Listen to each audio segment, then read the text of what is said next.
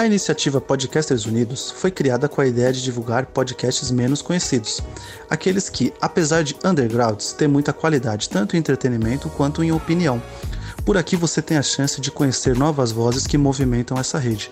Então entre lá no nosso Instagram, o arroba Podcasters Unidos, é só escolher e dar o play. Shut up and sit down.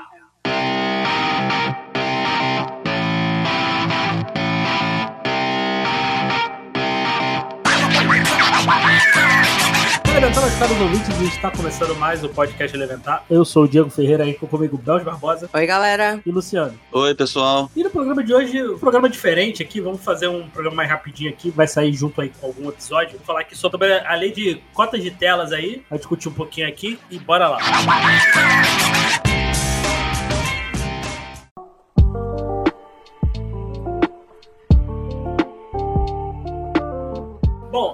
Luciano, é, você que tinha dado a ideia pra gente gravar sobre isso, quer falar um pouquinho sobre o que é essa cota de tela aí, que foi aprovada no, recentemente? É, se não me engano, acho que ela ainda não foi aprovada. É um projeto de lei que já vem sendo é, idealizado aí, acho que há uns dois anos, se não me engano. E basicamente ela, é, ela reserva um espaço que seria tanto no cinema quanto nos streamings, quanto na TV paga, reservar um espaço mínimo para filmes nacionais. É, não sei se vocês sabem, mas é, existe nos cinemas atualmente no Brasil uma escassez muito grande assim de exibição de filmes brasileiros, né? E os poucos cinemas que realmente passam esses filmes, normalmente, normalmente dificilmente eles colocam os filmes no horário nobre. O que, que seria esse horário nobre? Lá, seis, sete da noite, oito da noite, né? Normalmente os filmes acabam sendo jogados para horários muito cedos, salas menores. Claro que assim, existem as grandes exceções, como por exemplo, é, filmes como De Pernas pro Ar, é, filmes do Leandro Assum, mas não é esse, não é esse nicho que nós estamos nos referindo, né? Porque o cinema nacional ele não é só esse nicho. Ele é um quem acompanha o cinema nacional sabe que é, existe uma grande variedade de gêneros de filmes brasileiros muito bons, porém é, o Brasil não tem uma indústria não tem uma indústria de cinema muito forte. E então exibir filmes acaba sendo a parte mais custosa, mais complicada, porque muitas pessoas produzem filmes e não não tem como custear a sua exibição, até porque atualmente temos cada vez menos, menos cinemas, né, os multiplexos, os exibidores acabam é, não sei se preferindo, mas muitas vezes eles acabam tendo também não tendo muita escolha, de exibir sempre os blockbusters de Hollywood, né? Tivemos recentemente o exemplo de Barbie e Oppenheimer ocupando simultaneamente grande parte das salas de cinema, das salas de cinema do Brasil, né? Então a lei de cota ela seria um mecanismo interessante para tentar é, promover mais o contato do público com o cinema nacional. Né? Eu, assim como muitos outros, é, sou um cineasta também, um cineasta independente e muitas vezes fazemos filmes que poucas pessoas veem. É, o grande o público acaba sendo pessoas de festivais, família, amigos e não tem isso meio que mata o propósito de ser do filme, porque um filme que não é visto não, tem propósito desse filme existir. Ele precisa ser visto. O filme foi feito para ser visto e além de que faz parte da identidade cultural, da promoção da identidade cultural brasileira, a gente ter contato com esses filmes nacionais. Só que lamentavelmente é, o cinema ele acabou ficando de fora dessa primeira dessa primeira fase da lei de cotas, no qual foi focado mais na questão da TV por assinatura, que ela volte mais para frente. É importante que esse debate não morra aqui, né, da questão do cinema. Por isso que eu achei interessante a gente falar um pouco sobre isso, porque uhum. eu tenho visto muito nas redes sociais ultimamente influenciadores, influenciadores que têm um, um grande alcance, sabe? Influenciadores de milhares de seguidores que têm falado mal da, da lei de cotas, criticando a lei de cotas de uma forma que as pessoas acabam comprando esse discurso. Isso acaba gerando uma antipatia pelo cinema brasileiro, que eu acho que não é legal. Acaba prejudicando essa questão de das pessoas apreciarem os filmes, porque já existe um estigma muito grande que as pessoas falam: ah, cinema brasileiro só fala é, de pobreza, só fala de favela, ou então só é comédia do Leandro Hassum. Né? E não é só isso. O filme do cinema brasileiro tem muito mais do que isso. E acaba ficando esse estigma, e eu acho que essa, esses influenciadores acabam contribuindo para que esse estigma é, equivocado continue, né? É, só fazendo uma correção aqui, né? O que foi aprovado foi a cota de TV, pra TV paga, né? De, o que prorrogou por mais 15 anos, né? Por daqui, né? Foi do, pra TV É. paga, foi a produção É, audiovisuais nacionais. É, é porque na verdade a lei já existia. já O que existia. aconteceu ela, é que ela expirou. ela expirou e foi prorrogada por mais 15 anos. Isso. Aí eles estão querendo ampliar essa discussão também, essa lei para o cinema, né? Só corrigindo aí. Eu sou a favor, porque teve essa mesma questão quando, quando fizeram essa cota pro, pro streaming. Pra TV paga, né? Porque ainda não, não- tinha o streaming tão forte. O streaming também, né? Quando meio que obri, obrigaram a jogar essa cota de conteúdo nacional pro streaming. Porque teve a- as mesmas discussões, a mesma galera falando é aquilo. O streaming é diferente porque é aquilo. Não é obrigado a assistir. Tá ali, né? E assim, e tá saindo coisas excelentes nacionais. Recente, né? Gasto novo, é legal.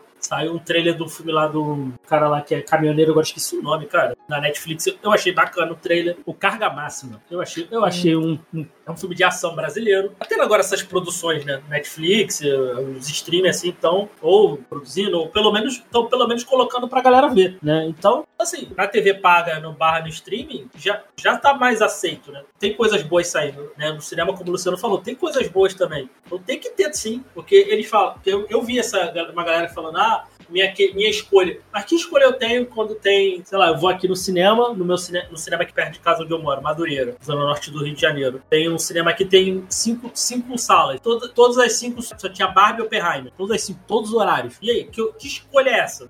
É exatamente isso, assim, que muitos falam isso, que ah, não faz sentido obrigar as pessoas a quererem ver os filmes brasileiros, né? Ah, se eu não quero ver, eu tenho liberdade de escolha. Só que não faz sentido dizer que o espectador tem liberdade de escolha, porque Ele não tem nem opção. e assim ele vai escolher o filme brasileiro se ele, se ele quiser, mas como você disse, essa escolha já é feita pelos exibidores, pelos donos do multiplex. Como é, eu disse no início, os filmes nacionais eles não são colocados em sessões de destaque, são sessão uma da tarde ou passa só no dia de semana, né? Que escolha é essa? A gente não, somente a gente não tem essa liberdade de escolha, né? Eu acho que é justamente uma, um incentivo para que a gente realmente possa ter mais liberdade de escolha. Sim, sim, é até, e até também tem o caso também Dory, que chega lá os, a, a Disney, as grandes, os, grandes, os grandes estúdios chegam, ó, você tem que colocar meu filme aí em, em X salas de cinema. Se não colocar, não vou te dar o filme depois. E aí? Tem isso também, né? Assim, eu acho que a prorrogação da lei, né, que é o primeiro passo, que assim, é bom entender isso, esse lance de, ah, não, estão querendo fazer algo que é novo, estão querendo fazer uma coisa no Brasil. Não, gente, não é novo. Existem inúmeros países esse mesmo tipo de lei. Existem países, inclusive, que limitam ainda mais, eles vão mais longe do que isso. Eles limitam o conteúdo estrangeiro sendo produzido dentro do país, diga-se de passagem. Então, assim, não tem nenhuma novidade nem loucura no que tá se fazendo aqui, né? É algo que acontece é, em diversos países. Existem diversos países, tipo a França, China, Coreia do Sul, sabe? Tipo, vários países que têm uma cultura forte, tradicional de cinema e de programas de TV. É, no audiovisual como um todo, eles fazem limitações para que se dê uma chance justa para os profissionais daquele país de produzirem a sua arte, de efetivamente terem o seu trabalho exposto, sabe? Que é basicamente essa conversa que a gente tá tendo aqui. Como pegar uma categoria que já é extremamente é, precarizada, né? Que é a categoria das artes e do entretenimento no país, e dar uma chance fiel e justa para eles num momento de modernidade que nós temos hoje, que é o momento dos streamings, né? Porque assim, quando eu vou assim, vou colocar todo mundo no mesmo,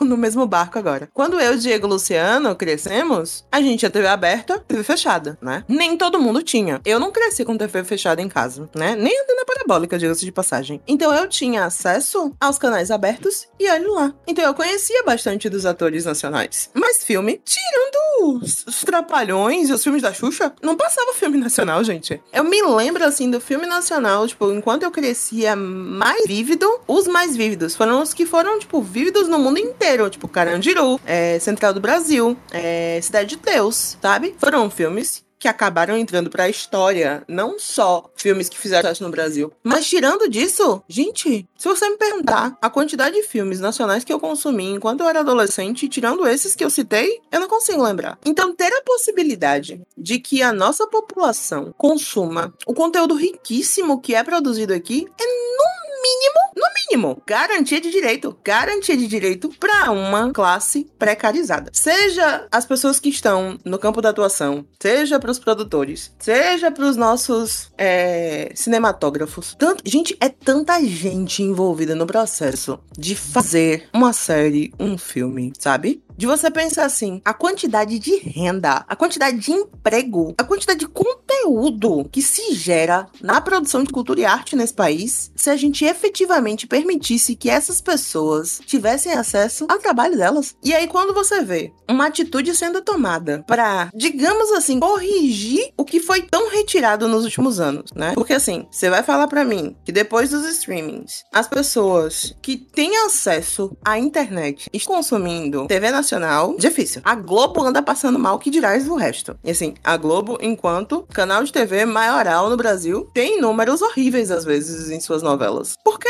hoje em dia, com acesso à internet, todo mundo tem acesso a qualquer tipo de conteúdo no mundo inteiro. E se a gente consome qualquer tipo de conteúdo no mundo inteiro e não consome no nosso país, o que, que a gente tá fazendo com a nossa cultura? É manutenção de garantia, gente. É a manutenção da vida dessas pessoas. É o mínimo, sabe? E também, a, assim, o reconhecimento, né? De que está sendo produzido, de que se é produzido há anos. Coisas brilhantes nesse país, né? E aí, assim, eu fui me informar, né? Porque eu não tinha muito conhecimento sobre o que estava acontecendo. E aí eu fui ver uma entrevista da Margareth Menezes, né, nossa ministra da Cultura. E aí ela falando, né, como é importante fazer essa manutenção para o audiovisual brasileiro, impulsionar esse setor, impulsionar a indústria cinematográfica, né, falando do direito dessas pessoas conhecerem a sua própria história e produzir símbolos nacionais de representatividade e diversidade. É uma entrevista que ela deu pra Folha, inclusive, diga-se de passagem, e que fala bastante sobre a situação. E, gente, é um bagulho tão bonito parar pra pensar que a gente pode fazer a manutenção das histórias que são produzidas nesse país. Porque imagine em que momento da vida você ia pensar que ter uma série numa plataforma internacional sobre o sertão nordestino. E a gente tem cangaço novo hoje. Tá estourando, tá sendo uma das séries mais aclamadas da segunda metade do ano. A gente tem várias outras produções incríveis acontecendo, vários filmes. Nossa, eu acompanhei. Isso foi muito legal, inclusive. Eu sigo umas pessoas aleatórias no Twitter e aí eu acompanhei uma guria que era parte de fandom. É parte de fandom de K-pop, diga-se de passagem, contando a alegria da vida dela de trabalhar com Lázaro Ramos. Porque o Lázaro Ramos estava junto com ela produzindo filme e escreveu. E a guria começou a escrever fanfic. Imagine a possibilidade de nós sermos um país país que faz como os Estados Unidos e pega a galera que tá ali, que começou escrevendo criativamente e transforma sua produção cultural num filme, numa série de TV, sabe? Numa novela. É assim que a gente move a máquina da indústria cinematográfica. É assim que a gente move a vida dessas pessoas. Então, quando a pessoa vai reclamar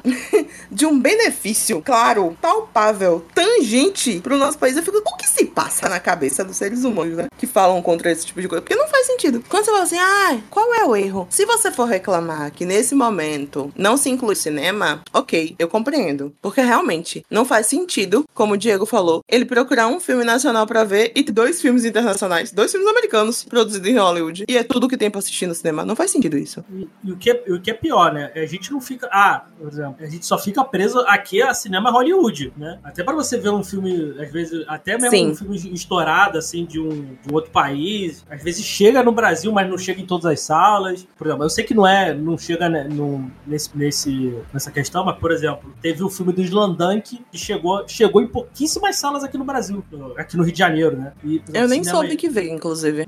Veio mês passado, se não me engano. Ou esse mês agora. Foi mês passado. Mas não foi lançado ano passado? Ele, ele foi lançado no Japão ano passado, só chegou aqui agora. É, eu me recordo de ter visto. Ele chegou em dezembro do ano passado, no Japão. Mas aí che chegou aqui, mas, por exemplo, eu queria ver, mas, pô, só tinha cinema longe de onde eu moro e horário ruim para mim. Por exemplo, uhum. eu ir pra Barra da Tijuca, sei lá, 4 horas da tarde, sair umas 6 horas da tarde, num dia de semana, na Barra da Tijuca, para mim é complicado. Então, era, e pô, isso só tinha depois de final de semana só muito tarde. Então, para mim, não, não, compensa ir. Não tinha um uhum. horário acessível para mim assistir, por exemplo. Isso e outro. E, e, vários, e por exemplo, e Barbie e Barbie rolando direto. É. O negócio foi tão grande, por exemplo, aqui. Isso eu nunca tinha visto aqui. Por exemplo, o Barbie foi o dia inteiro no, no, no cinema. Porque o cinema aqui no. Pelo menos aqui em Madureira, não sei como é que é aí no. Lá por onde o Luciano costuma assistir, ele, o cinema não.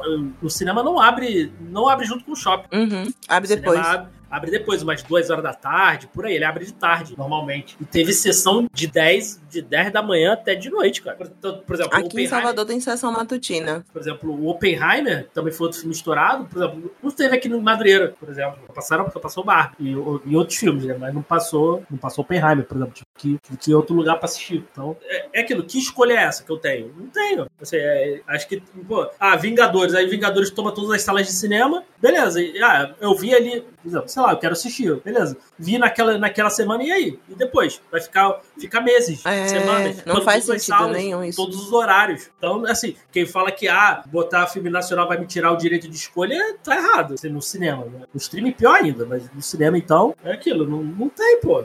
É isso que a, que a Bel estava falando. São dois pontos muito importantes, assim, em relação à importância de que os filmes brasileiros sejam exibidos e vistos, né? Primeiro tem a questão da, da que a indústria cinematográfica ela gera muitos empregos, hum. né? Como a Bel comentou é, muito bem. E a outra é o que ela também comentou, a importância de que os times que eles não têm apelo comercial, como eu já falei, os times do Leandro Hassum e, sei lá, a Tropa de Elite, é a difusão, difundir, dar continuidade, preservar a cultura brasileira, né? Só que, assim, ao mesmo tempo eu entendo que eu acho que, especialmente, não só em relação a, a essa lei especificamente, mas eu acho que no Brasil, a forma como as leis são feitas, eu acho que elas acabam se distanciando muito da, da realidade das pessoas em geral, porque já foram feitas outras leis relacionadas a cinema no Brasil que não vingaram. Tem uma, existe uma lei que já foi revogada, que é a lei de que os cinemas eles, eles eram obrigados a passar um curta-metragem nacional antes do filme principal. A lei, se não me engano, é dos anos 70. Ela era do da agência anterior Ancine, que era Concine. A lei foi revogada. Alguns anos atrás já estavam comentando de retomar essa lei, mas ela não foi para frente. De, de, um dos, dos aspectos que, dos, dos eixos né, que falavam que os argumentos né, que usavam para falar é que as pessoas isso ia afastar as pessoas, que as pessoas chegavam mais tarde para não ver o curta-metragem etc. E também existe uma lei que não é relacionada à parte comercial, mas é de lá das escolas, que as escolas têm que passar pelo menos duas horas por semana de filmes brasileiros. E também eu trabalhando em escola, eu, eu posso garantir que essa lei não é seguida. Muitas pessoas nem sabem que existe essa lei. Então, assim, é, eu acho que falta que essas leis dialoguem um pouco mais com a realidade nacional, porque a Bel estava até comentando, quem não. Quem acha que essa lei é ruim não percebe como é importante. É, tipo, a pessoa é burra, realmente, às vezes ela realmente não percebe a importância disso, né? E isso é uma coisa que a lei do, do cinema nas escolas tenta, tava tentando, né, remediar isso, formar isso, porque se a gente cresce sem o contato com filmes nacionais, sem o contato com a cultura, a gente estranha isso, até a gente retomar, a pessoa ter aquele hábito de reconhecer aqueles filmes como parte da identidade deles, né? Porque assim, o Brasil é um país continental riquíssimo em diversas culturas diferentes de cada região. Então você tem filmes que dialogam com essas próprias regiões, né? Eu, eu fiz uma pós em cinema, terminei ano passado, e tinha inclusive uma moça lá que ela tava até, ela tá fazendo ainda, que ela tá no doutorado, ela pesquisa uma, uma franquia do cinema brasileiro, que isso é uma coisa que é, não é muito comum ter franquias no cinema brasileiro, e é do, do Maranhão, é, o nome é, Moleque Até Doido, e já vai ter o quarto filme. E assim, é um filme que foi um, um tremendo sucesso. É, ela diz que é, é, sempre um tremendo sucesso no Maranhão. Tipo, do nível de, tipo, Vingadores, de estar tá estourando lá, todo mundo querendo ver o filme. É, então, assim, é importante que o cinema brasileiro tenha essa coisa dessa identificação com a população. E aí, voltando para a questão que eu falei da, de dialogar mais com a realidade nacional, é, eu vou até falar uma coisa que, assim, vai até contra a, o, o, meu, o meu coração, porque assim, eu sou daqueles que acha que o cinema é o melhor lugar para você ver um filme. Mas temos que ser honestos, né? a gente tem que encarar a realidade. Existem pouquíssimos cinemas no Brasil e dificilmente vão ser construídos mais cinemas, abertos mais cinemas. Pelo contrário, a tendência é que eles diminuam. E uma vez eu fui numa palestra de um cara, que agora não lembro o nome, que ele era um, um cara que trabalhava com distribuição e ele pegou assim os tempos áureos assim do cinema cinema brasileiro, lá anos, anos 60, 70, que enchia salas de cinema. Depois vou até falar um pouco mais sobre isso. E ele tava ele deu um exemplo lá sobre Nollywood. Nollywood é a indústria cinematográfica da Nigéria e atualmente é uma das maiores indústrias cinematográficas do mundo, chegando quase ou passando Bollywood, mas chegando no patamar de Hollywood em questão de números de produções. Só que a Nigéria é um país que tem praticamente pouquíssimos cinemas. A produção deles lá é adaptada à realidade. Os filmes já são feitos para ser vendidos em DVD e as pessoas compram como água. Então, assim, é uma indústria autossuficiente, inclusive, gera muitos empregos, tem uma produção riquíssima e dialoga com a, a cultura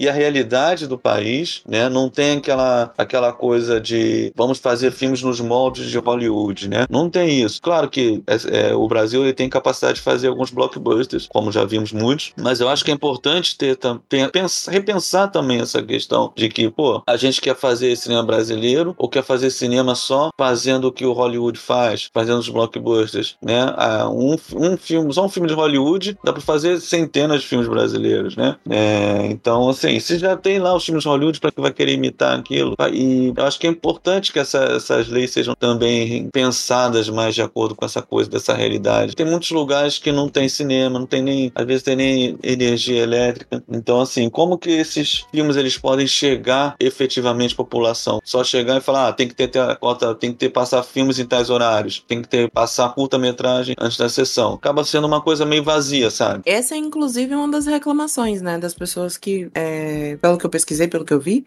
uma das reclamações, por exemplo, da galera que é dono de cinema é que existe uma obrigatoriedade de você ter essas produções nacionais. Mas não tem, às vezes, filme o suficiente para ocupar essa cota. Por exemplo, se você pensar que existem dados de exibição de 95% de filmes internacionais e 4, sei lá, 30% de exibição de filmes nacionais, significa que também está se produzindo pouco. Então, para que não sejam medidas vazias, para que a gente não circule uma lei e que ela não tem eficácia, né? É, nós também precisamos que haja incentivo, né? Que efetivamente tenha uma política pública que permeie toda a nossa sociedade e que mude a concepção, né? Tanto das pessoas que produzem cinema quanto das pessoas que consomem cinema do que o cinema nacional é. Precisa existir um estímulo verdadeiro ao cinema nacional, né? Tanto assim de ter o fomento, né? De mais dinheiro dedicado à cultura a, a, dar suporte à produção dessas, é, é, dessas obras, como, por exemplo, o, os cursos de cinema pelo país, gente. Os cursos, inclusive, assim, eu não sei vocês, mas quando você vê, assim, uma galera tá prestando vestibular, tem um estigma tão pesado. Você nunca, nunca, é muito difícil você ver uma galera falar assim, não, vou cursar teatro, vou fazer... É um outro. E aquela pessoa tem sobre ela uma visão tão negativa e pejorativa às vezes. Porque as pessoas veem a ideia de que uma pessoa vá sobreviver de sua arte. E aí, sem fazer a piadinha do vou viver da minha arte, mas, tipo, efetivamente trabalhar e se dedicar a, uma, a algo artístico como algo que vai fazer com que ela passe fome. Então, quando a gente for esse país, enquanto nós formos as pessoas que olhamos para outras que se dedicam ao teatro, ao cinema, à produção cinematográfica, que querem trabalhar nessa área como algo menor, inferior, enquanto a gente não mudar essa cultura brasileira, a gente não consegue ocupar a sala de cinema, a gente não consegue enxergar como como positivo as cotas em, em serviços de streaming, porque a gente para produzir até tem, mas fomento para isso é muito difícil. Hoje em dia, né, com a mudança de governo e tal, nós vamos ter um pouco mais de investimento, mas ainda assim, é, eu acredito que precisa de uma tomada de decisão e de uma modificação política, tanto como o Luciano falou de reviver projetos como esse da escola que existe e não é utilizado, né, de trazer efetivamente fazer com que isso funcione. Gente, eu não tinha uma sala de cinema na minha escola. Não assistia filmes com meus colegas. Não, não, não, não existia isso. Muito doido, por exemplo, na eu. É, muito doido. Eu não sei vocês, quando vocês entraram na faculdade, se vocês tinham, tipo, no currículo filmes obrigatórios, antes do Enem, né? Mas eu tinha na UFBA. Quando eu prestei pra direito a primeira vez, a gente tinha uma quantidade específica de livros e títulos específicos e filmes específicos que a gente tinha pra ver. E eu assisti vários filmes que eu não teria visto sozinha, que, que fazem assim um retrato importante da nossa sociedade e que são fundamentais. Que eu não teria visto se não fosse obrigatório para entrar na universidade. Porque não era uma coisa que eu tive acesso na época da escola, que não fazia sentido, sabe? Tipo, quem é que vai sentar pra ver filme preto e branco, gente? Adolescente, 17, 18 anos, se não tem um fomento educacional para isso, se não tem ninguém efetivamente falando para você conteúdo visto como algo culto, é algo que é importante para você conhecer sua cultura e entender sobre ela. Pô, hum, interessante, vou assistir. Nunca teve isso, gente. Nunca teve isso. Eu assisti porque eu era obrigada, sabe? Não faz sentido isso. E hoje em dia, com o Enem, eu acredito que nem tem isso mais, né? A última vez, pelo menos, que eu prestei Enem, não, não tive que ver filme nenhum. Não, não tinha, assim, um, uma quantidade de filmes, principalmente nacionais, pra assistir. Não tinha. Então, se não tá intrínseco na nossa cultura, na nossa sociedade, como é que a gente vai conseguir cobrar dos nossos governantes certas coisas?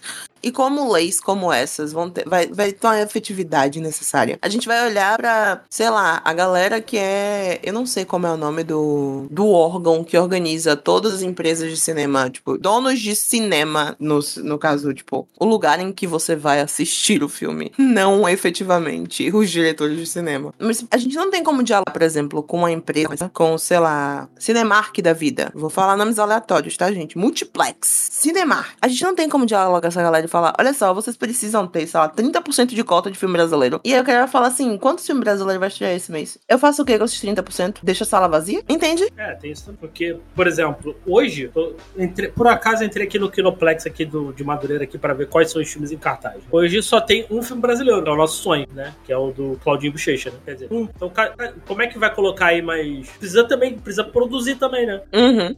É, mas aí eu. Precisa eu ter as duas um coisas. É, eu tenho que discordar um pouco aí, porque é, os exibidores falam isso, mas essa questão do, do número de filmes produzidos não é um número baixo. Assim, a gente já teve um, um período nos anos 90, tem até assim, o cinema de retomada lá para 1995, mas no início dos anos 90 já chegou a ter assim, produção de dois, três filmes no ano. Cara, atualmente a indústria brasileira faz em média 100 filmes por ano. Então, assim, não é por falta de É. produtos. Os exibidores, os exibidores falarem que não existe filmes para eles exibirem, isso é uma mentira. Tem filmes brasileiros para exibir, eles não querem. Então, assim, e uma coisa que a Bel falou é, mu é muito isso sim, porque essa coisa de você. Eu fiz faculdade de cinema e de arte, né? Então você sente que as pessoas têm um certo coisa, assim, uma certa ressalva do tipo, é, nossa, mas você, você vai viver de quê? Não sei o quê. Eu, inclusive, até vi um vídeo engraçado esses dias, eu não lembro o nome do, do cara, mas eu vou ver se eu acho mando. Um cara falando assim: se os, as pessoas que fazem medicina fossem tratadas como as pessoas que fazem arte. Aí aparece um cara lá, "Ah, eu me interessava por medicina quando era criança, mas era, era fase, sabe? Ah, eu faço. Ah, você faz medicina, que legal. Mas assim, você tem um plano assim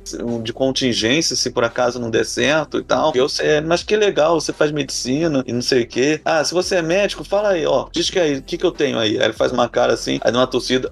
E aí, o que, que eu tenho? O que, que eu tenho? Ah, virose, né? Viu? Sabe, falei pra você que eu sabia de medicina. Achei um barato esse vídeo. Depois eu vou mandar pra vocês. Mas é, eu, acho, eu acho que tem essa questão de que os exibidores, eles têm, eles querem ter o. Eles acreditam, né, que o, que o filme brasileiro vai diminuir os lucros, eles querem trabalhar com os distribuidores que pagam mais, né? Então, assim, é uma questão de tentar entrar num, num consenso, assim, entre os exibidores e, os, e, a- e as produções nacionais, né? Eu acho que a Bel também falou essa coisa da política, né? Isso é uma coisa que eu acho que tem influenciado muito, né? Especialmente nos últimos anos, ainda mais o governo anterior, que teve um descaso total, por exemplo, pela Cinemateca Brasileira. Eles ficaram anos cagando pra Cinemateca, mandaram tirar os pôsteres de todos os filmes, ou seja, você acabar de fazer um apagamento da história do cinema brasileiro. Ficaram protelando várias vezes a escolha de uma direção pra Cinemateca, uma direção competente, culminou no incêndio que teve lá. Então, assim, e fora aquele negócio, todo aquela, aquele estigma que as pessoas equivocadamente criaram sobre a Lei Rouanet, a Lei Rouanet é para fazer é, filmes que ninguém quer ver, para enriquecer o bolso de pessoas já, que já estão ricas, né? Então, isso já cria uma antipatia das pessoas, né? Então, é importante que tenha essa conscientização, as pessoas realmente tenham mais con- conhecimento de como que o cinema brasileiro é produzido, como que o cinema brasileiro ajuda a gerar empregos, como que o cinema brasileiro ajuda a propagar a cultura, a difundir a cultura, né? A promover essa identidade nacional, as identidades regionais, né? Porque um, um povo sem cultura é um povo sem identidade, sabe? Então é importante que o cinema brasileiro esteja em voga, que as pessoas realmente valorizem ele. É, eu acho que também é uma questão aí, é, além da exibição no cinema, que a gente tá falando aqui, acho que também é um local também para distribuição do filme, né? Outro local, porque a gente também muito filme. Nossa, pra onde vai esses filmes depois, sabe? E aí? Que, acho vácuo. que também fica Sim. no vácuo. Porque, um exemplo aleatório que eu lembrei aqui. Eu vi um trailer de um filme cair no YouTube por um acaso, O Gorila, que é de 2011, 2012. Pô, achei interessantíssimo o filme. Com a Alessandra Negrini e tal, com o Otávio Muller. Achei, achei, achei a ideia interessante. Falei, pô, legal. Vou procurar aqui. Onde, eu acho esse filme pra assistir? Não tem lugar nenhum. É uma coisa também de, de fazer também com... É, é, pra exibir pra, também, não só não só exibir, mas também tem algum lugar que esses filmes também possam a gente ter um acesso depois posterior a esse filme. Até caso é que no cinema também é, é, uma, é uma parada cara, às vezes aí, às vezes pô, caiu na boca do povo um, um, filme tal. Pô, beleza, quero assistir. Pô, quero assistir. No, ah, não consegui no cinema. Pô, vai chegar no stream. Não, não tem lugar nenhum. Simplesmente não tem. Esse também, é esse também é um problema. Eu acho que é, também tem que se ver a questão também da distribuição, da, não só da exibição no cinema, mas onde ter um lugar posterior para a gente poder assistir depois. Jogar é, a distribuição e disponibilização é, posterior. É, é, um, é um problema também. É, isso entra naquilo que você estava falando também, Diego, da questão da liberdade de escolha. Porque o streaming acaba seguindo a mesma, loja do, a mesma lógica do distribuidor. Tem muitos filmes, não só brasileiros, mas muitos filmes bons, que não estão no streaming. E a gente é. não consegue ver. Pois porque é. eles não estão. Às vezes ele aparece e some, sabe? O streaming é. tem muito essa coisa de que, não, só vamos exibir filmes atuais, né? Você vê poucos filmes antigos, né? Filme antigo brasileiro, então, nem se fala. Pois é, some, aí tem, tem coisas que não estão disponíveis, por, são bloqueadas por geolocalização. Tem coisa que não está é, disponível em lugar nenhum. Tem coisa, é, por exemplo, às vezes, às vezes é, mal, é maluquice, às vezes, vou dar um exemplo aleatório, né? Que não, não necessariamente. Às vezes pode ter um filme brasileiro, tá, por exemplo, sei lá, tá no, tá no catálogo da, da, da Prime Video, mas por algum motivo ele não está disponível por o Brasil. Se você entrar com uma VPN, sei lá, dos Estados Unidos, por exemplo, o filme vai estar tá lá. Então isso acontece. Tem muita coisa também que é, que é restrita à questão de país. Então, por exemplo, a, a biblioteca da Netflix não é a mesma para todos os países, tem essa Sim. questão. Na verdade, nenhum, nenhum site é, de streaming. Nenhum, nenhum, nenhum, nenhum deles. streaming é, por causa que tem, essa, tem esses bloqueios de geolocalização. Uhum. É, não sei porquê, mas tem isso. Tem as coisas de, por exemplo, como a Warner fez, a Warner, é, Disney fez, tá tirando, tirou muita coisa do catálogo e a coisa simplesmente se perdeu. Simplesmente se perdeu, você não ficou num limbo. Então, é que a, a pirataria também funciona como um modo de preservação. Sem dúvida nenhuma. Não só isso, isso a gente está falando aqui de cinema especificamente, mas fugir um pouco do assunto, mas de videogame, a emulação, se não fosse a emulação, muita coisa já teria se perdido. Hoje, é, acho que é 80% dos jogos que foram jogos que os jogos foram lançados não, não existem mais, porque não foram, não foram relançados. N, aí tem N motivos, né? Faliram, viraram outros, não, não, lançaram. Então muita, muita coisa se perde. Então, se não fosse pela emulação, pirataria, não teria acesso. E a, e a questão é isso, por exemplo, é, não ter essa disponibilidade também é um problema. O, né? lance da, o lance de ter as cotas em streaming vai ajudar também nisso, né? Porque veja, se é um país como o nosso, que, sei lá, produziu 120, 150 filmes ano passado. De 120, 150, digamos que a gente tem, sei lá, 10 serviços de streaming hoje em dia. Tô chutando, tá, gente? Eu conheço e tenho alguns, mas não, obviamente não tenho todos e sei que existem mais. Tem uns, inclusive, fechando e indo embora, diga-se de passagem, porque não, não deram certo aqui, digamos assim, né? Mas aí, desses 120, 150 filmes, essa galera vai pegar, sei lá, no máximo 10 cada um. Pra cobrir a quantidade de cotas, eles obrigatoriamente obrigatoriamente vão ter que pegar outras produções. E aí, seja do vão fazer produções novas, o que é muito bom e muito positivo pro país, que vai estar empregando muita gente daqui, como vão efetivamente resgatar obras que não estão disponíveis em nenhum outro lugar no momento, para que nós possamos assistir, para que as pessoas possam ter contato com elas, sacou? Então imagine pegar um filme, sei lá, um filme obscuro de terror brasileiro, que não tá disponível em lugar nenhum e que você só acha pirateando, mas agora vai estar disponível na Netflix. É um ganho. É um ganho muito grande, tanto pra gente quanto pra quem produziu, que tá aí podendo efetivamente ter sua obra cumprindo o papel, né? Que a pessoa designou. Porque ninguém faz uma produção cinematográfica pra ela ficar escondida na gaveta, né? Pra, se, pra virar um DVD que ninguém vai assistir. Não, gente. As pessoas efetivamente produzem conteúdo e colocam esse conteúdo no mundo. A partir do momento que elas colocam esse conteúdo no mundo, é para que ele seja consumido. Então, se você tem uma plataforma de streaming que tenha, sei lá, a obrigatoriedade de ter 30, 40% de conteúdo nacional, isso não, não é uma mordida, juro pra vocês. Não é uma mordida no dinheiro que eles vão fazer 365 dias por ano com todos os assinantes daquele lugar.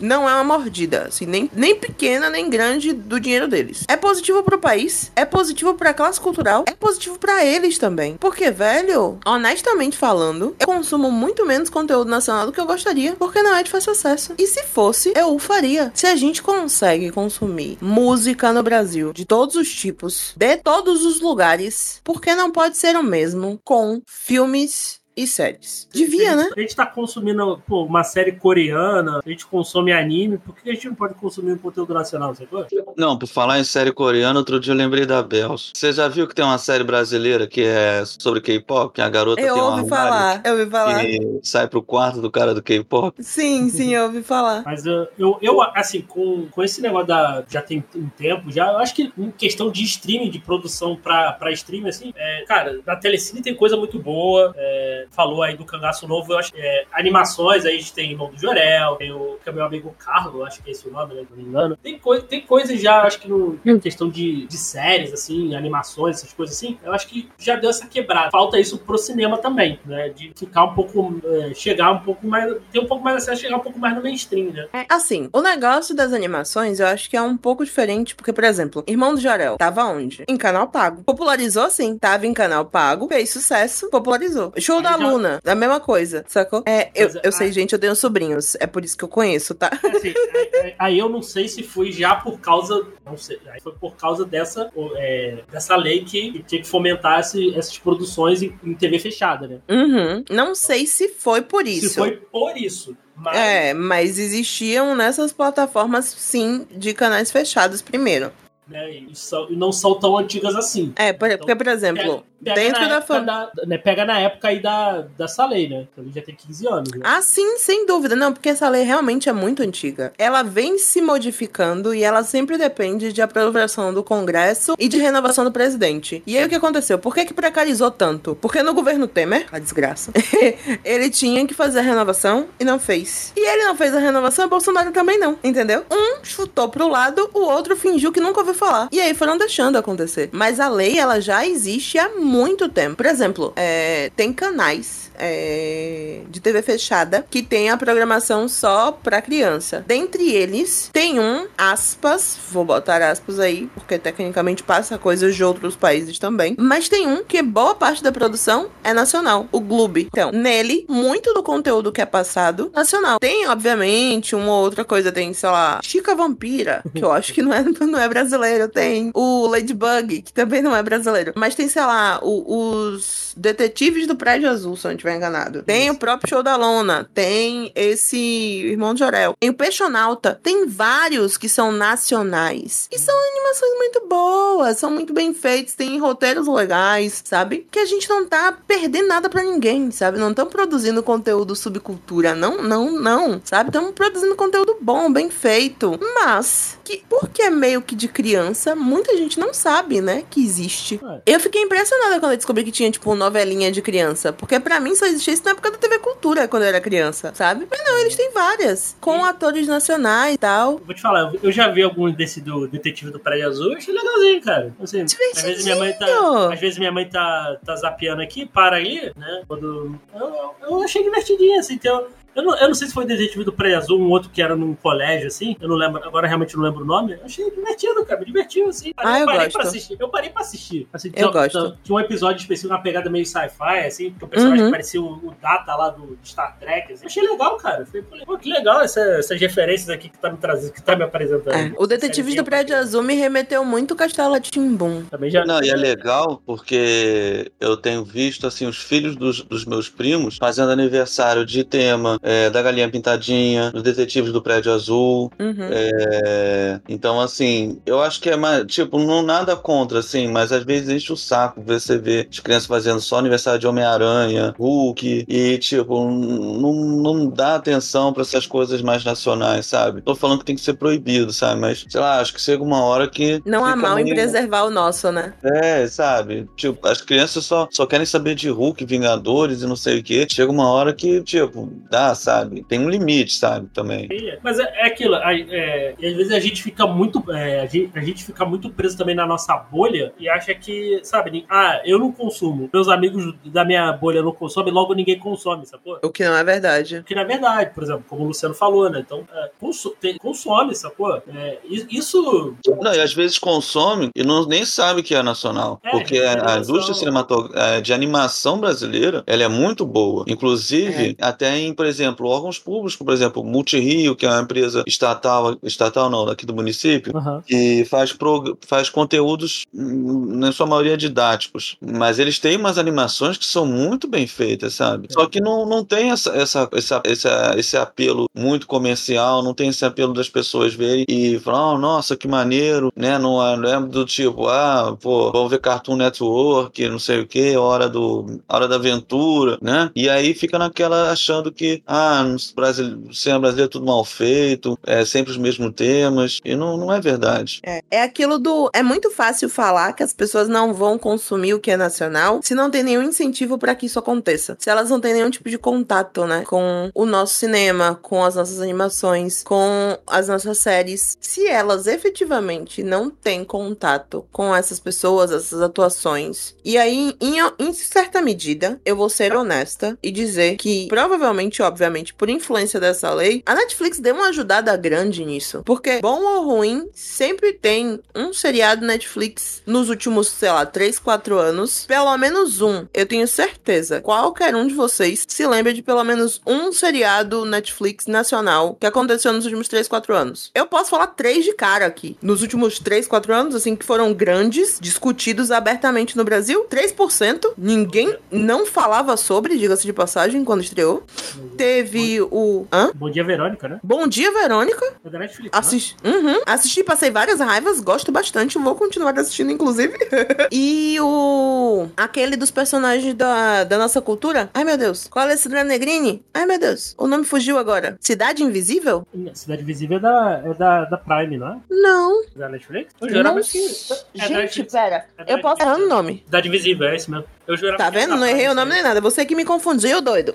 Eu acho que da Prime é o Dom, que também é brasileiro. É, não, e tem, e tem outras paradas assim que eu, eu comecei a ver umas. Sintonia. Eu me lembro que o Natiel era doido por sintonia, você lembra? Aham. Assim, eu vi umas, umas. Por exemplo, umas propagandas assim, já tem quatro temporadas, que é impuros, né? Também, também ouvi falar. Assim, eu só via. Por exemplo, eu, eu, nem, eu nem conhecia, eu só via porque eu tava. Acho que eu tava vendo um jogo lá na, no Star Plus e caiu o comercial da quarta temporada, mas eu nem sabia que existia, por exemplo. Então, tem, tem coisa aí, então. Tem muita coisa, gente, sendo produzido bom e, e falando. Assim, vou ter que, infelizmente, dar esse puxão aí pra Globo. Teve, por exemplo, Terapia, uns- um, um seriado muito famoso. Teve aquele do hospital, que eu esqueci o nome, que inclusive na época da pandemia foi sensacional com a Marjorie este ano. É, Plantão Médico, eu acho, alguma coisa Sob assim. pressão, né? Sob pressão, exatamente. Muito obrigado. Tem muita coisa boa, gente. Tem muita coisa boa. Tinha uma outra que eu achei bem boa, assim, mas eu, eu não cheguei a ver tudo, que era uma da. Um colégio de noite. Acho que é da Globo também. Lembra? Sabe do nome disso aí? Do colégio? Não. É, uma galera que estudava de noite. É com a Débora Bloch? Acho que é. Não sei. Esse eu não vi. Mas se for bom, eu quero ver. É segunda chamada. Segunda chamada, segunda chamada. Olha aí, tá vendo? Não é nem. É, é uma. É ambientado numa escola pública, né? Sobre o- de ensino. É do EJA. Olha aí que massa. Olha aí que massa. Vou procurar. Tem muito episódios conteúdo, gente, sendo produzido. E, tipo assim, esses conteúdos que estão sendo produzidos em streaming estão revelando vários artistas que a gente não conhecia. Por exemplo, de Cangaço Novo, aparentemente são um elenco todo novo, assim, de gente que a gente não tá conhecendo, não é da TV, por exemplo, aberta mainstream, ou seja, caras novas, extremamente bons atores, né? E que tá sendo distribuído pro mundo inteiro. Uma das coisas mais engraçadas, assim, para mim, pelo menos enquanto brasileira, é quando eu consumo alguém internacional falando sobre algo nacional, sobre nossa, né? E aí, recentemente, é, uma. Ai meu Deus, youtuber que eu sigo, que é booktuber, que fala muito de livros, tava falando sobre 3%. E eu fiquei assim, gente, como assim? E ela falando que 3% é o seriado de TV favorito da vida dela. E eu assim, tipo, quê? Como assim? Como assim tem uma americana na porra da Califórnia? Não, Califórnia? Não, na Flórida, que é apaixonada por uma série feita aqui, no Brasil. Gente da minha gente. Povo do meu povo? É isso mesmo? Claro que a gente pode, gente. A gente só precisa do fomento para isso. Iniciativas como essa têm que ser abraçadas e expandidas. Tem sim que ter uma PL nova e específica sobre o cinema. É necessário. Tem sim que ter fomento para a produção cultural no nosso país. Tem sim que perder essa ideia escrota e idiota que foi implantada com o conservadorismo e o bolsonarismo de que artista é vagabundo, que já existia, mas que piorou muito nos últimos tempos. Que artista é vagabundo e tá mamando na teta do governo. Não existe isso. Governo bom é o governo que valoriza seu povo. E artista faz parte do povo desse país. É, tipo, é dois mais dois. Você não precisa de alguém explicar isso para você. A produção cultural, como o Luciano já comentou nesse podcast hoje, é extremamente importante porque um povo sem cultura é um povo sem identidade. A sua identidade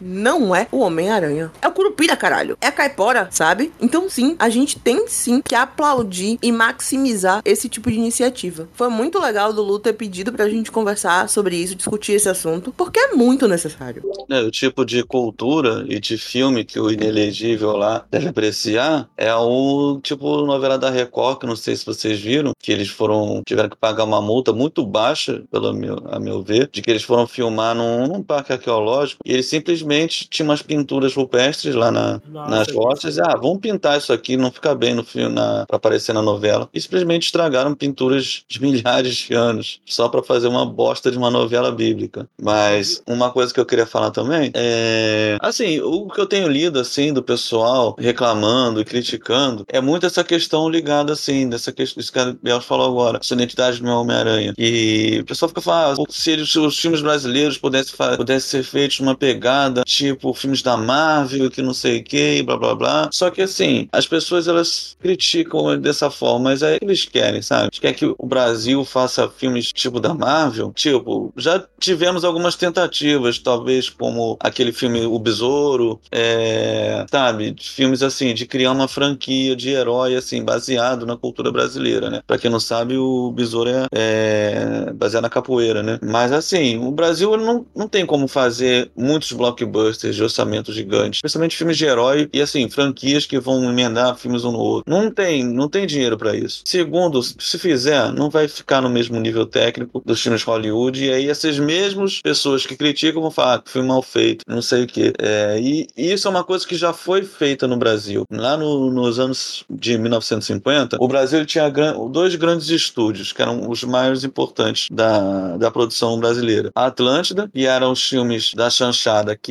eram os filmes de comédia escrachada, com Oscarito, o Grande Otelo, que fazia sátira dos filmes americanos. Então você tinha lá filmes como Matar ou Correr, O Homem do Sputnik, é, fazendo deboche justamente dos grandes, dos grandes gêneros de filmes americanos. Teria o equivalente aos filmes do Leandro Hassum. Tô falando muito do Leandro Hassum. e, e o outro grande estúdio, o Atlântida era no Rio, né? E o, o outro grande estúdio era o Veracruz, que é um estúdio que foi. Um, o, grande, o estúdio era em São Bernardo e ele tinha muito essa, essa coisa da, na, da época que São Paulo começou a se modernizar, né? E a proposta era completamente oposta. Era justamente fazer filmes inspirados nos filmes de Hollywood, mas nos moldes de Hollywood de forma séria. Então eram filmes extremamente caros, com produções hum, é, caríssimas, muito bem trabalhadas, só que tinha uma artificialidade para representar a cultura brasileira que estava imitando aquela cultura hollywoodiana. Por exemplo, tem um filme chamado Cangaceiro, que, que é um filme muito famoso famoso dessa época. Que os, os, os caras usavam cavalo. Tipo assim, eles não andavam de cavalo, né? Então, assim, você acaba fazendo uma coisa falsa que não, não, não responde, não, não reflete a, identidade nacional como ela, ela realmente é, né? Então, assim, um, um exemplo que eu acho bem interessante, assim, não é nem do cinema brasileiro, mas, por exemplo, tem um, tinha um cineasta alemão chamado Fassbinder, e ele é, um, ele é um cara que é, ele, ele viveu pouco, ele, ele morreu cedo, com 37 anos, mas assim, ele tinha uma produção muito grande, ele fez 44 filmes em 14 anos. E ele, os filmes deles eram filmes é, simples, sempre normalmente de dramas humanos, né? E aí uma vez ele foi entrevistado e ele disse que o único cinema possível era o cinema nacional. Ele quis dizer com isso que os filmes, eles têm que ter temas que falem sobre a realidade daquele lugar, que reflita sobre as questões sociais daquele país, né? E muitos dos filmes que ele fez, por mais que fossem filmes de orçamento baixo, é, cenários reais, é, filmes feitos em semanas. É, muito que ele fez foi por financiamento do governo. É, o, na Alemanha também tem essa coisa do financiamento do governo dos filmes para a indústria, né? Sendo que ele era muito crítico também à própria ordem social em si do próprio governo, especialmente a partir do próprio milagre econômico alemão que teve no, no pós-segunda guerra. Então, os filmes dele eram normalmente sempre filmes com personagens marginalizados que enfrentam dificuldades, enfrentam os preconceitos da sociedade. E os filmes, o, os filmes brasileiros, quando eles retratam isso, as pessoas reclamam, ah, só mostra pobreza, ah, só mostra favela, ah, só mostra pessoas sofrendo. Cara, mas é isso que acontece. É, isso é a realidade de muitas pessoas no Brasil. O cinema tem que mostrar isso, justamente para que essas pessoas entendam que a vida delas também é digna de aparecer ali nos filmes. É importante para que elas percebam como é importante elas estarem ali, né? Não é só fazer filme de aventura ou filme de ficção, também são importantes. Os, os cinema brasileiro já teve uns filmes de ficção é, interessantes, por mais que se você comparar com questão assim, de efeitos especiais, eles vão ser sempre menores. Tem um, tem um filme brasileiro que é do, é do. Esqueci o nome dele agora, que fez o filme sobre o César 137, que é Roberto Farias. É, ele fez um filme chamado Abrigo Nuclear, que é um filme que se passa no futuro, e as pessoas têm que viver debaixo da terra, é como se fosse uma sociedade distópica do futuro. E o filme foi, se não me engano, foi filmado é, na Bahia, em praias paradisíacas, parecia um cenário do, do mundo devastado, do, de as pessoas, que era o, o, sol muito quente, o mundo era radioativo. Então, assim, o cinema brasileiro tem um potencial de contar histórias riquíssimas, sabe? O importante é que esse hábito seja retomado, esse hábito das pessoas realmente se quererem ver na tela, né? E, então, assim, por isso que eu achei que fosse interessante a gente falar sobre isso aqui. É, acho que tem que viajar por todos os gêneros, mas acho que sem perder a nossa identidade, né? Precisa a gente não precisa emular um, um cinema americano, um cinema.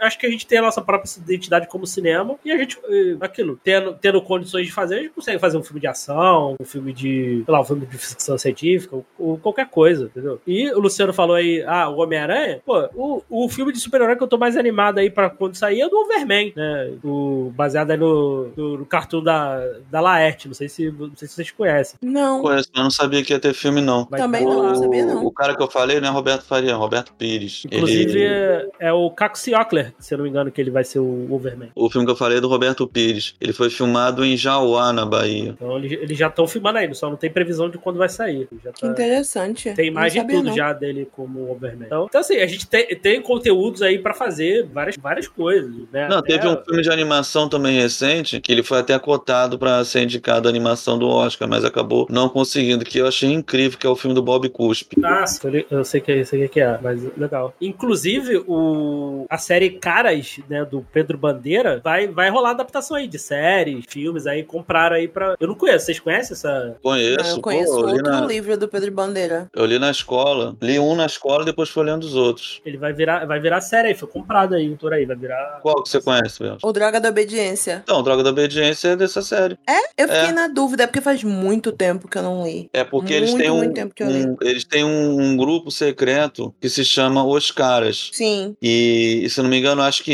eu não sei se esse é o primeiro livro da série, que eles, eles descobrem, né, todo aquele esquema de que as pessoas estão dando uma droga para as crianças. Aí uhum. tem, tem, outras aventuras, tem o Pântano de é, Sangue. Eu fui olhar agora e aí as edições mais novas do, do livro, o grande desafio também é desse livro, também é desse desse mesmo negócio? Não caras? sei, isso eu não conheço. Esse eu também li. É porque eu fui olhar agora e nas edições mais novas tem, tipo assim, o nome do livro e tem, tipo, os caras no meio. A edição Sim, que eu li é. é. mais antiga, não tem. Eu acho que é por isso. Mas eu Sim, li a Droga da eu Obediência, eu li o, o. Ai, meu Deus. Acho que eu li a Droga do Amor também. Que acho que. É, se eu não me engano, eu, eu acho que eu ainda tenho aqui em casa. Tanto a Droga da Obediência quanto a Droga do Amor. É, e esse, o grande desafio. A, a- o Droga da Obediência é o primeiro mesmo. A série Os Caras é formada por A Droga da Obediência, publicada em 84, Pântano de Sangue, 87, Anjos da Morte, 88, Droga do Amor, 93, Droga de Americana, 99 e Droga da Amizade, de 2014. Eu, eu vou Uau. atrás, não, eu não conhecia, não. Aí É, falam que vai, eu já li vai virar, falando que vai virar. Foi comprada, né? E vai virar séries aí, filmes e videogames. Então vai. Que Pô, massa. eu adorava gente. esse livro. Eu também gosto daquele do Pedro Bandeira, Marca de uma Lágrima. Mas esse não é dos caras, não. Mas o dos caras eu adorava. Eu, eu imaginava como fazendo parte dos caras quando eu lia. Não, e teve, tem um pra mim que uma série de livros assim do Marcos Marcos Rey que eu,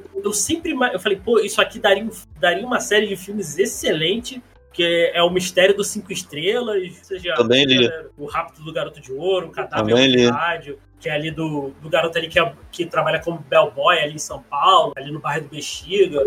Não, o, o Marcos Rey tinha um livro que, que o professor passou uma. Eu adorava esses livros que você falou. Aí lembro que teve uma época que o professor passou um livro dele que não era muito juvenil. Era um cara que morava no, no Martinelli, que era o, já foi o arranha-céu mais. o maior arranha-céu do Brasil. Era o último mamífero do Martinelli. Nossa, eu lembro que nessa época eu achei chato, porque, tipo, não acontecia nada. O cara só morava no prédio, comprava pão, comia pão, depois saía do prédio, voltava pro prédio. Cara, esse, esses livros, pra mim, dariam filmes excelentes. Sim, excelentes. com certeza. Dá, dá, pra fazer uma, dá pra fazer uma série de filmes tranquilo, assim. Eu adorava os livros do Marcos Reis, até, até brincar, falava que ele era meu escritor favorito. Eu gostava muito também, cara. Assim, foi, peguei na, eu li na época de escola também, assim. Adorava esses livros, adorava. É, da série Vagalume. Série Vagalume. Nossa, sim. Acho que vale, hein? A gente fazer um podcast falando desses livros que a gente leu quando era criança. Pô, seria maneiro. Eu tenho vários ainda aqui em casa. Eu não, não deixei, tipo, minha mãe dar. Eu dei vários pros meus sobrinhos quando eles estavam crescendo, pra cultivar o, o hábito da literatura neles. Mas eu tenho vários. Minha mãe trabalhou basicamente nos últimos quase 30 anos em secretaria de educação, né? Então, quando as empresas, tipo, de editoras queriam vender os livros, né? Ser as empresas escolhidas nas licitações, usualmente elas levavam, tipo, livros que eram pra doação de biblioteca e davam pra a galera lá. E aí, sempre que tinha, tipo, visita de editora, minha mãe aparecia em casa com vários livros novos pra mim. E aí eu tive acesso a várias dessas coleções que foram, tipo, dadas pra, é, é, pro ensino. A coleção Vagalume é uma das que eu mais gosto, mas tem várias outras. Tipo, a primeira vez que eu li o Os Miseráveis foi uma adaptação de um livro infantil, que já era pesadíssimo, quero dizer, gente. Foi adaptado, mas ainda, ainda traumatizou meu coraçãozinho. mas tem vários. Eu, eu sou muito, muito fã, gente. Muito, muito fã dessas coleções. Então é isso, gente. Espero que vocês tenham curtido aí. Um programinha mais, mais rápido aí, um programa um pouco diferente aí, né? Esse, esse, esse programa vai sair junto aí com algum outro, não vai ter nem numeração. Então, a gente queria bater um papo sobre isso aqui, né? Agradecer o Luciano aí pela ideia, que foi, foi bacana conversar. E deixar o espaço aí para meus amigos aí fazerem suas considerações finais e jabá se tiver. Gente, eu tô sem jabá pra fazer, né? Só também agradecer ao Lu por... Foi um tema muito valioso, acho que pra discutir. É, eu acho muito importante tipo, ter contato com esse tipo de informação. E levar o papel da gente, enquanto produtor de conteúdo, levar esse tipo de informação até você. Então, eu espero que se você não tava, como eu, sabendo do que tava acontecendo, você procure se informar um pouco, procure verificar as produções nacionais que existem disponíveis no streaming, não é? Quando aquele amigo meio lerdo, meio babaca, fala, ah, mas eu acho errado esse negócio de cota, você manda esse episódio pra ele ouvir, não é verdade? E vamos apoiar nosso cinema, vamos apoiar a produção cultural brasileira, vamos apoiar os nossos artistas, gente. Cultura é extremamente importante pro nosso povo. É, isso aí. É, eu tava até lembrando outro dia também que dá até pra pensar essa coisa do cinema em relação aos quadrinhos também, né? Que o, os quadrinhos, a indústria de quadrinhos nacional também tem uma produção muito legal, assim, muito rica, sabe? E uma vez eu vi uma, uma, uma tirinha que eu achei bem engraçado, que até reflete isso. isso. Tinha um, um cara, era o, tem, tem o dia do quadrinho nacional, né? Aí o cara desenha um quadrinho na, na, no chão, né? E aí um cara chega e pergunta: é, o que, que você pretende com isso? Aí ele fala: eu vou me, tá, me jogar lá do alto desse prédio e cair dentro desse quadrinho. Eu acho que é uma, uma forma de protesto válida pela condição miserável que os quadrinistas brasileiros se encontram para chamar atenção para a importância dos quadrinhos brasileiros. Aí ele vai lá pro teto e todo mundo se junta ali: caramba, o cara vai se jogar, que não sei o quê. Aí ele chega lá no topo do prédio, aí ele pula: vira HQ, viva HQ Nacional. Só que ele cai fora do quadrinho, ele não acerta o quadrinho. Aí os caras, todo mundo vai embora e aí o cara comenta: falando, essa gente de HQ Nacional não dá uma dentro, mas é, a, a esperança é de que isso mude mais para frente, assim, que aos poucos vá crescendo, assim, cada vez mais o interesse, que é um interesse que já teve, né? O cinema brasileiro já botou é, milhares de pessoas em salas de cinema, é, já, já teve épocas que o, as pessoas iam lá porque elas queriam ver os filmes brasileiros mesmo, né? Então espero que esses tempos voltem, mesmo que não seja no cinema, que é o que eu, que eu mais gosto estar lá no cinema, mas eu entendo que as coisas vão mudando, as, os meios vão mudando, os suportes vão mudando, e isso é até bom até para a questão da, até da, de ter mais acesso para mais pessoas, né? Porque o Brasil, é a gente já falou, né? É um país muito grande, com diversas realidades, então, assim, é importante que a gente cobre, assim, dos governantes, cobre das leis, e realmente mais pessoas tenham o direito de ter mais acesso, assim, ao filme brasileiro. Mas isso aí, agradecer aí a participação da Bels, do Diego aí, é, obrigado aí por vocês terem topado aí minha sugestão, e se alguém tiver interesse aí, eu tô nas redes sociais, no Instagram, no TikTok, no YouTube, é Luciano Bugarim Filmes, é, procuro dar dicas lá de filmes, dicas de livros, fala um pouco de cinema, cinema educação em geral. E também apareço aqui de vez em quando com o Belz e Diego e mais algumas outras pessoas que não estão aqui nesse momento, né, nesse podcast super maneiro chamado Podcast Alimentar. E também escrevo lá para o site Vivente Andante algumas críticas de filmes que estão em voga aí. E é isso aí, pessoal. Vejam mais filmes brasileiros. Isso aí, viva o cinema brasileiro aí. Então é isso, gente. Espero que vocês tenham curtido. Até a próxima. Valeu. Tchau, Tchau.